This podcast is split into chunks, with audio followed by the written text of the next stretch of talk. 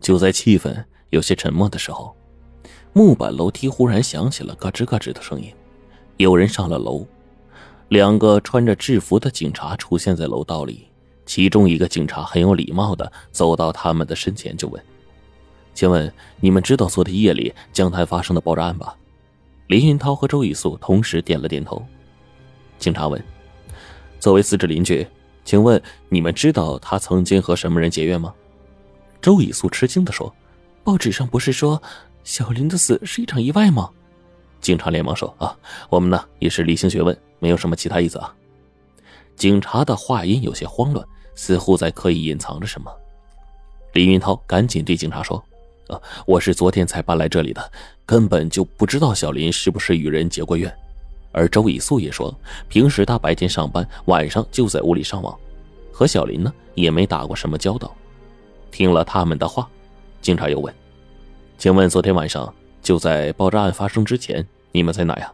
有什么人可以作证吗？”林云涛有些不满，反问：“你们这个什么意思啊？”警察连忙说：“啊，例行询问，例行询问。”林云涛说自己呢去电子商店呢买这个路由器和光纤了，没开发票。当时店里生意也不错，他也不敢肯定店员是否记得住他，但是他还是希望警察可以去电子商店呢调查一下。而周以素则说呢自己一直在网上看小说，没有人作证。不过警察也没有再多问什么，做好了笔录之后就出了门了。警察刚离开，李云涛就喃喃地说。看来呀，小林的死没有那么简单呐。报纸上的说法，只是为了减少社会恐慌而做出的一个解释。这么说，小林真是被人炸死的？周以素的声音有点颤抖，身体也有些瘫软了。两个警察很快去而复返，还是刚才那个询问他们的警察，再次很有礼貌的说：“请问房东住在哪间房间？我们想找他了解一下情况。”啊就在一楼第一间房，周以素说：“啊，这我刚才敲门了，没人答应啊。”警察说：“啊，我给他打电话吧。”林云涛说：“他摸出手机，拨打了房东老太太的电话号码。这个时候，他们听到了一阵铃声，悠悠的从楼下飘了上来。这老房子呀，墙壁薄，不隔音。两个警察互相望了一眼，同时说：‘老太太在屋里。’下了楼。”站到房东老太太的屋外，依然可以听到房间里传来的手机铃声。警察又敲了敲门，里面还是没有人出声。是老太太出门忘带手机了吧？周以素怯怯的问。或许吧。一个警察一边回答，一边蹲下身，从这个锁孔啊就往里望。老房子的门锁安的不是很紧密，锁孔呢有一个很大的缝隙。当他凑近锁孔的时候，不由得皱着眉头说：“哎，这屋里好像有什么味道啊！”其实呢，所有人都闻到了空气中飘着一股奇怪的味道，腥腥的，还带着一点甜味而就在这个时候，这个警察也看到了屋里的情形，他不由得愣了愣。只是片刻，他就转过了身，哇的一声吐了起来。另一个警察抬起脚，砰的一声踢开了破旧的木门。霎时间，那股奇怪的味道顿时更加的炽盛了。房东老太太软绵绵的躺在床上，头骨碎裂，嘴里涌出鲜血，血已经干涸了，凝结在床单上。幸好是在春分以前，还没遭到苍蝇和蛆虫的打扰。他早已经停止了呼吸，在他的脸颊上有好几个脚印，他的衣裳上也有好多的脚印，一眼可以看出来。老太太是被人活活的踩死的。随后赶来的法医发现，他的头颅几乎是被踩扁了，半根吐的长长的舌头耷拉在口腔外，舌头还藏着几颗脱落的牙齿，每一根肋骨都被踩断了，脏器挤成一堆，血肉模糊。从尸体的僵硬程度和尸斑来分析，法医确定，老太太是在昨天晚上被害的，几乎就是在。江滩大爆炸的同时，与小林在不同的地方死于非命。直到法医离开的时候，那个警察还没有停止呕吐，这不禁让林云涛感觉奇怪：这警察也算是见多识广了，为什么看到一个被踩死的老太太，竟然会有如此剧烈的反应呢？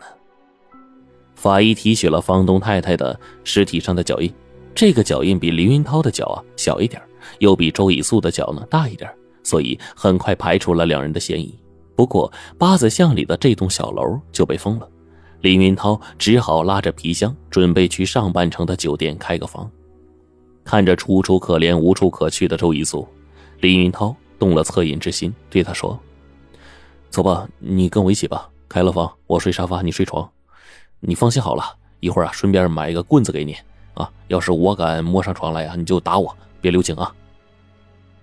周一素扑哧一声笑了，带了几件衣物，就跟着林云涛一起离开了八字巷。在走出八字巷窄口的时候，巷外又出现了几个陌生人，有男有女，有老有少，蹲在地上烧着香烛和纸钱空气中弥漫着一股焦臭的气味，与湿润的江风混合在一起，变得有点酸涩。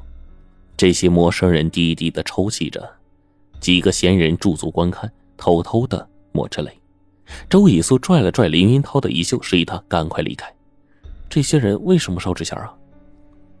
远离了这些陌生人，林云涛不禁的问：“难道你没听说过？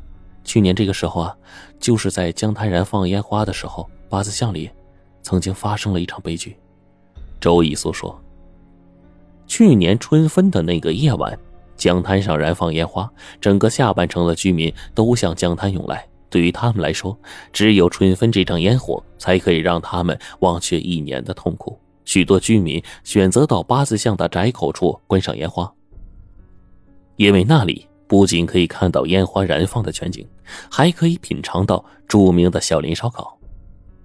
烟花是在八点准时开始的。下半城的居民多少有点懒散，喜欢在最后一刻才赶到八字巷。七点五十的时候，几百人浩浩荡荡的走进了八字巷的宽口，因为出口比较狭窄，人流行走的速度呢就变得很慢。走在最前面的人突然大喊了一声：“不好啊，外面停了一个车，堵住出口了，走不出去了。”而这个时候，烟花表演已经开始了，几道烟花冲上了夜空，砰的一声，洒下了巨大的火焰花瓣。刚走进八字巷的人激动了起来，纷纷向前涌去，而前面的人则是向后退。一个人脚一滑，摔在了地上，其他人的脚踩在他的身上，他痛苦呻吟，但是声音很快消失在其他人激动的呼喊里。又有人摔倒，又有人踩在这个人的身上，鲜血流淌在八字巷的地上，血腥的气味弥漫在空中。